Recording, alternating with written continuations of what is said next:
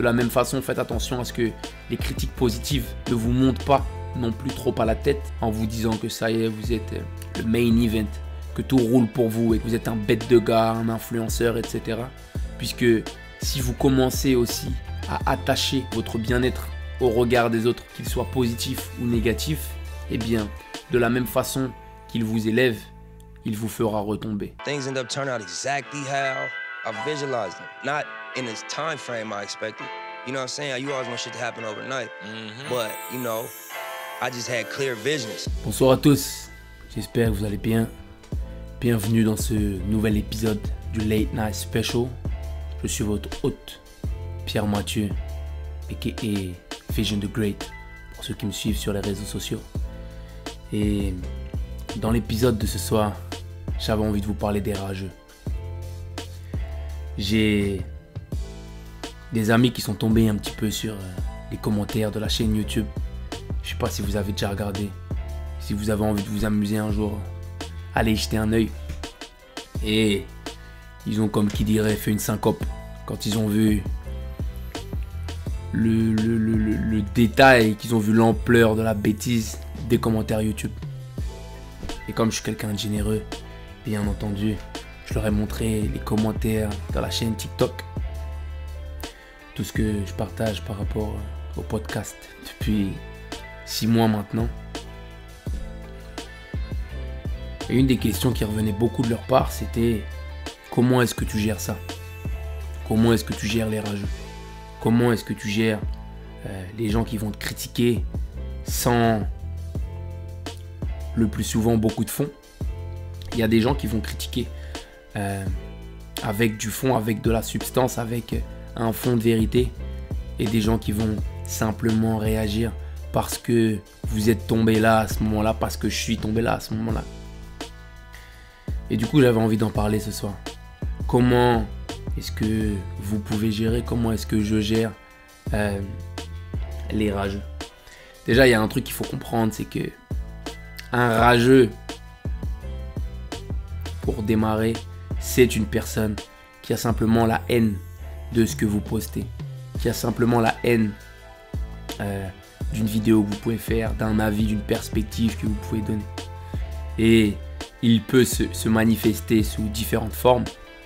Mais là, comme vous le savez, dans le- dans l'époque dans, laquelle on vit maintenant, euh, on va leur trouver la plupart du temps derrière les claviers de leur téléphone à critiquer tout ce qui, tout ce qui passe. Pardon.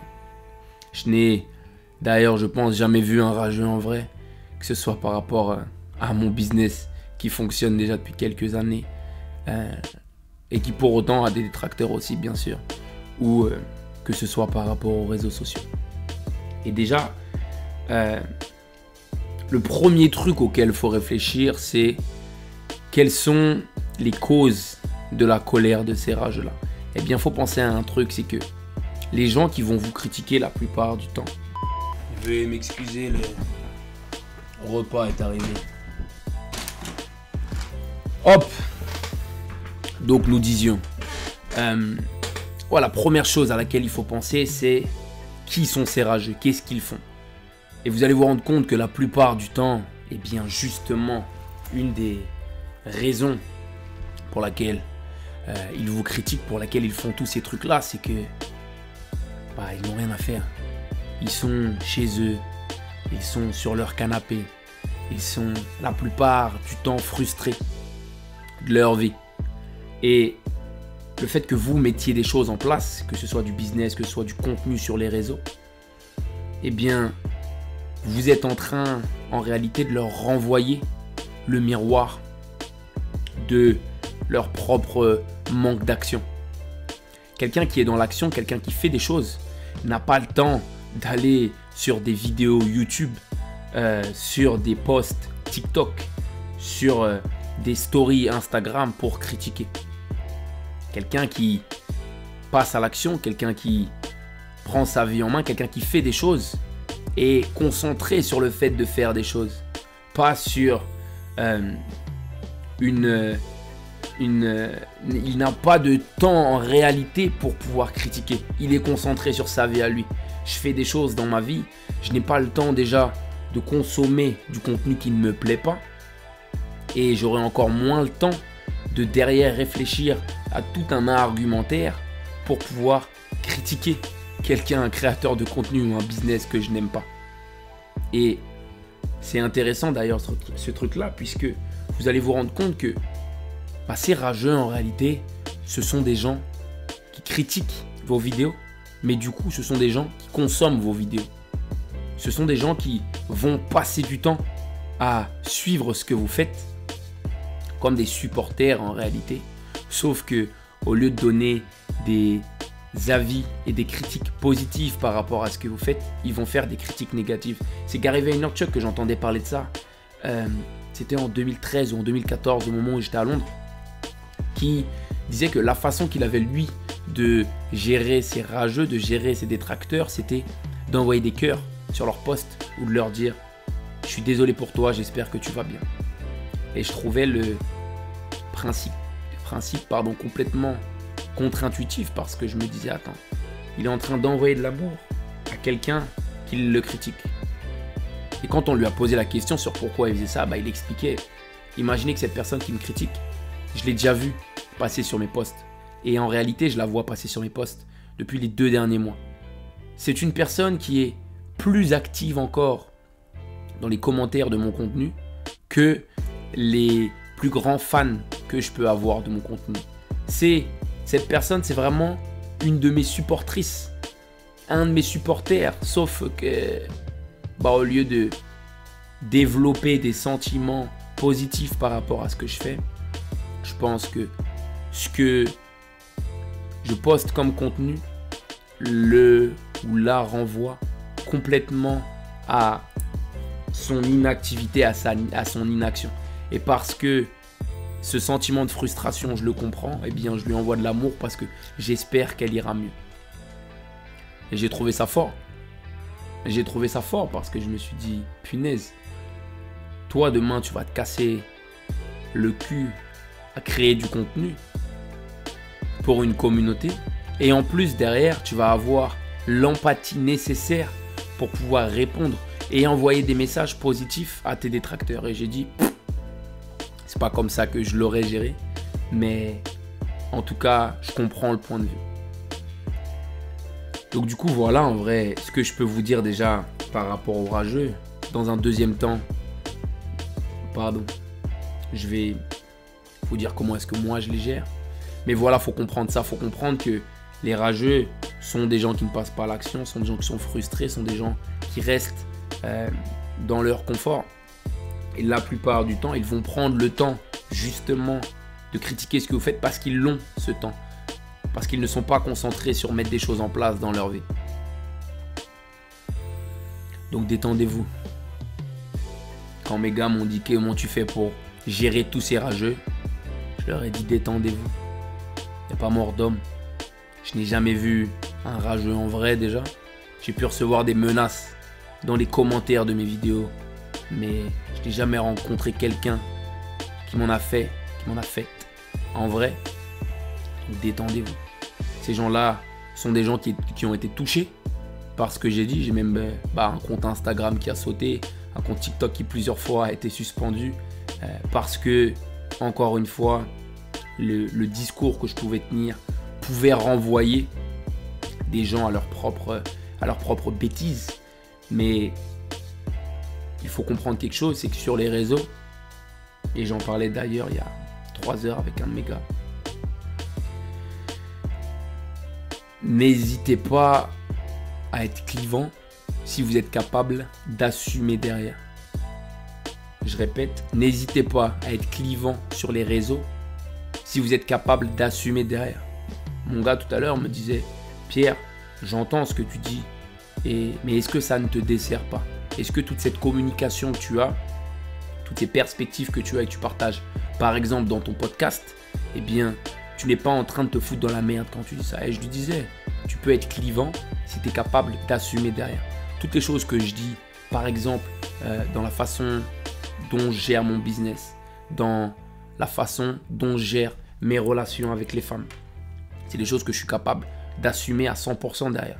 Et les terrains sur lesquels euh, je ne vais pas, eh bien, ce sont des terrains euh, dont je ne parle pas encore publiquement parce que j'ai besoin de continuer à creuser mes recherches pour pouvoir derrière être capable d'assumer et ces paroles-là et les débats qui vont, euh, qui vont être amenés par la suite.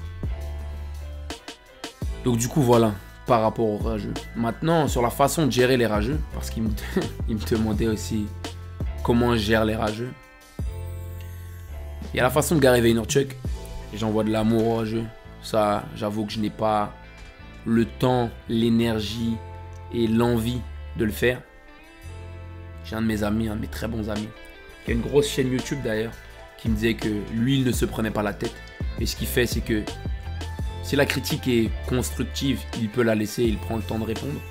Mais s'il voit que c'est de la méchanceté, ou on va dire plutôt du négatif pour du négatif, il supprime simplement. Et moi, le, la façon que j'ai de gérer euh,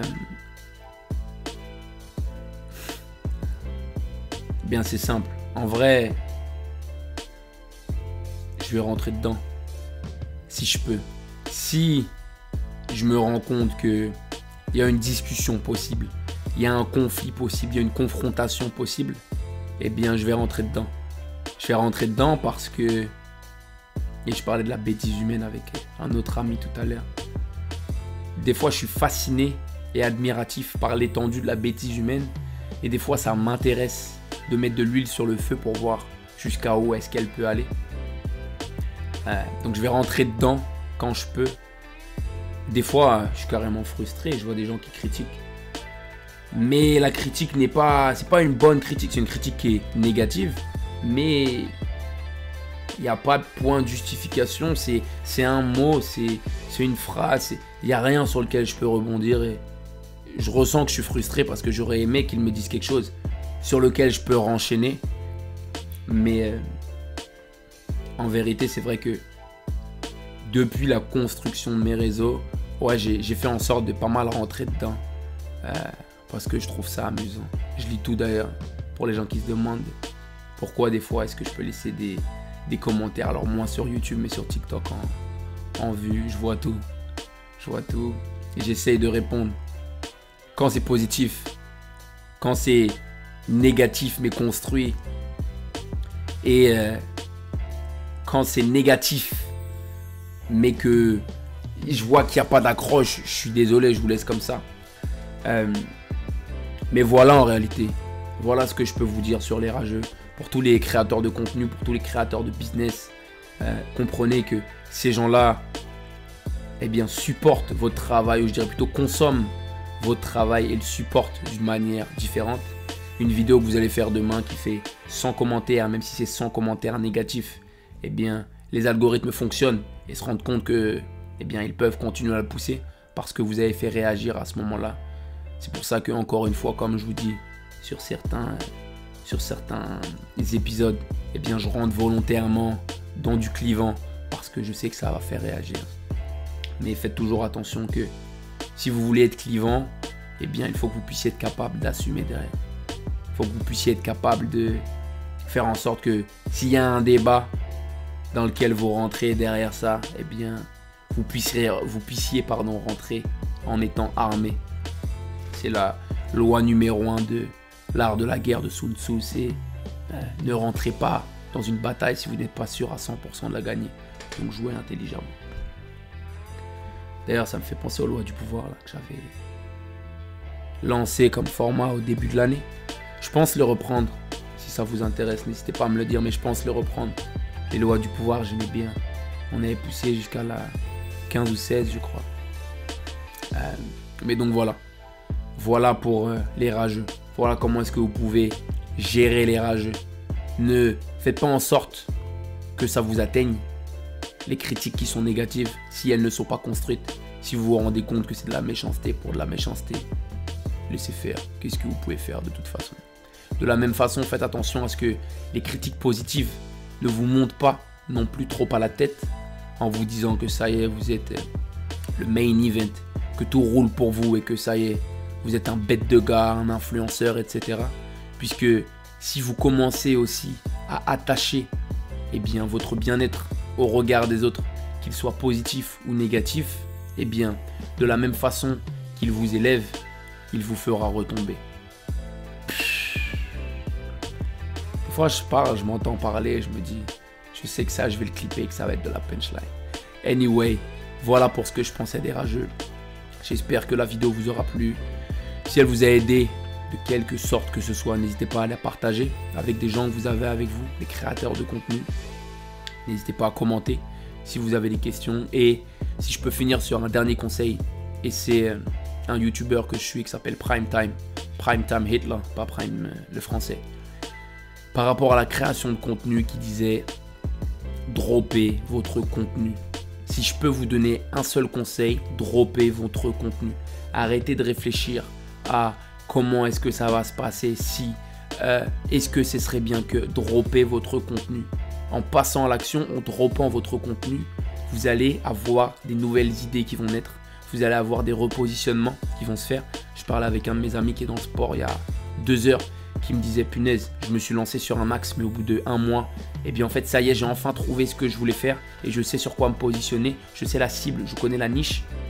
Et je lui disais, c'est mortel que tu aies fait ça, que tu aies pu te repositionner et surtout c'est mortel que tu aies pris la décision de te lancer il y a un, mois.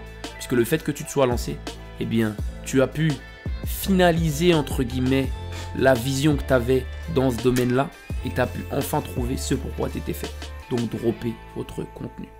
On est ensemble, j'espère que la vidéo vous aura plu. Peace. Things end up turning out exactly how I visualized them. Not in this time frame I expected. You know what I'm saying? You always want shit to happen overnight. Mm -hmm. But, you know, I just had clear visions.